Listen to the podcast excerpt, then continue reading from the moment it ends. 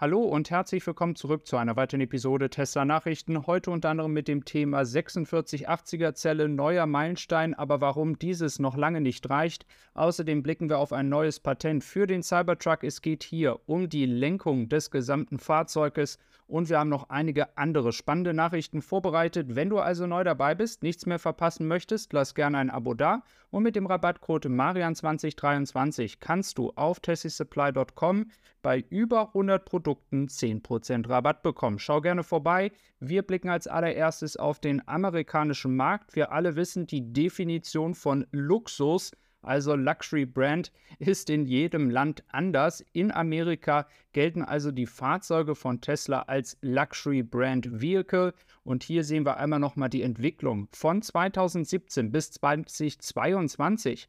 Und wir können sehr, sehr gut sehen, dass einfach die Fahrzeuge ähm, von Tesla immer dominanter in diesem Segment werden. Es sind also 519.000 Fahrzeuge im Jahr 2022 gewesen über die Definition, ob diese Fahrzeuge jetzt wirklich mit einem BMW und Mercedes von der Qualität und dem Luxusgefühl gleichgesetzt werden können. Darüber können wir natürlich diskutieren. Die Amerikaner machen es so. In Deutschland würde das sicherlich so in dieser Form nicht passieren. Auf jeden Fall sehen wir, dass das Wachstum sehr, sehr deutlich ist.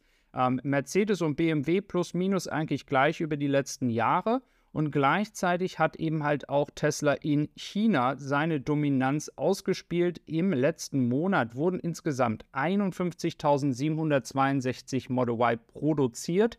Das sind nicht die Auslieferungen, das sind die Produktionszahlen.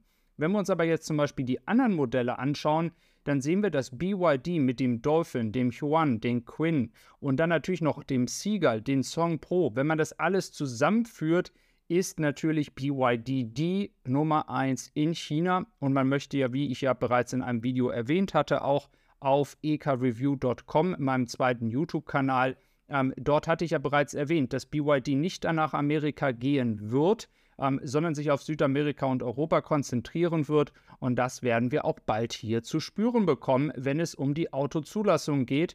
Und Tesla hat ja bekannterweise seine Strategie für den amerikanischen Markt geändert. Es werden jetzt inzwischen ja auch Modelle aus Shanghai nach Kanada exportiert. Ich korrigiere mich also nicht für Amerika, sondern natürlich Nordamerika.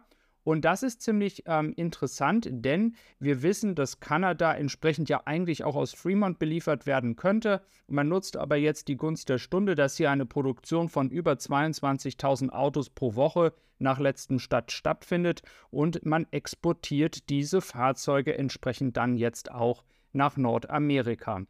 Wenn es um die 4680er Zellen geht, haben wir ja lange nichts mehr gehört. Man könnte ja schon fast das äh, ja, Gefühl bekommen, da funktioniert etwas nicht adäquat in der Produktion. Jetzt haben wir neue Infos und zwar am 16. Juni wurde bekannt gegeben, dass man insgesamt 10 Millionen Zellen jetzt produziert hat. Ja, das wurde aber in dieser nicht in einer Woche erreicht, ähm, sondern das ist das gesamte Volumen, was man erreicht hat. Also sicherlich wird die Produktion in der letzten Woche schon sehr, sehr hoch gewesen sein. Es ist aber nicht die Produktion von 10 Millionen Zellen pro Woche. Ähm, das geht auf jeden Fall hier heraus. Man geht jetzt aber davon aus, dadurch, dass die Produktion eben halt hoch läuft, und da hat sich jetzt Troy Tesla auch nochmal mit beschäftigt, dass wahrscheinlich im letzten Monat circa 5 Millionen Zellen von diesen 10 Millionen Zellen produziert worden sind. Und das würde insgesamt ungefähr 6038 Model Y Standard Range entsprechen. Wenn man diese gleichen Zellen entsprechend auch für den Cybertruck benutzt, für die kleinste Variante, wenn es ums Batteriepaket geht, dann würden das entsprechend 4058 sein.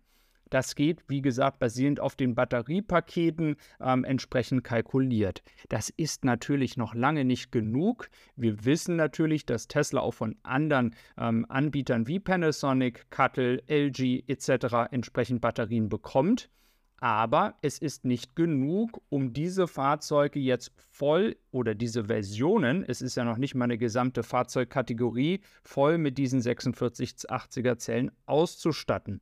Dann schauen wir einmal noch auf das Tesla-Patent. Es gibt nämlich eine Lösung oder ein neuen Komponenten, der eben entsprechend ähm, eingebaut werden soll. Es geht hier um das Thema Steer by Wire und darüber hatte ich bereits auf diesem Kanal schon mal berichtet.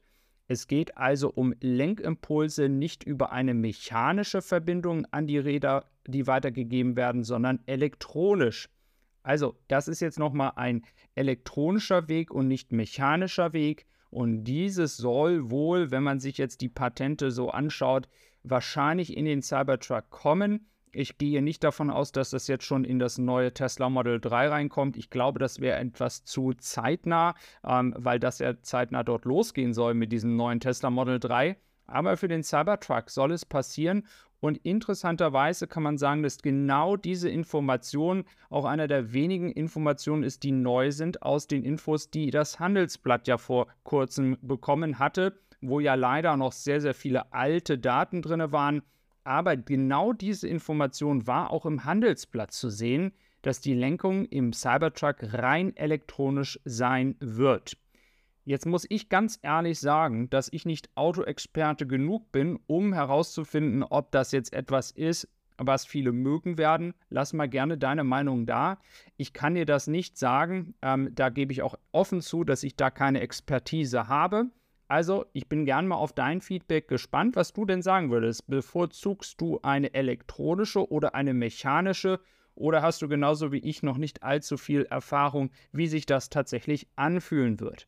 Gleichzeitig geht der Cybertruck übrigens auch nach Neuseeland und dort sollen jetzt, ähm, weil ja dort jetzt Winter ist, auch entsprechend die Wintertests stattfinden.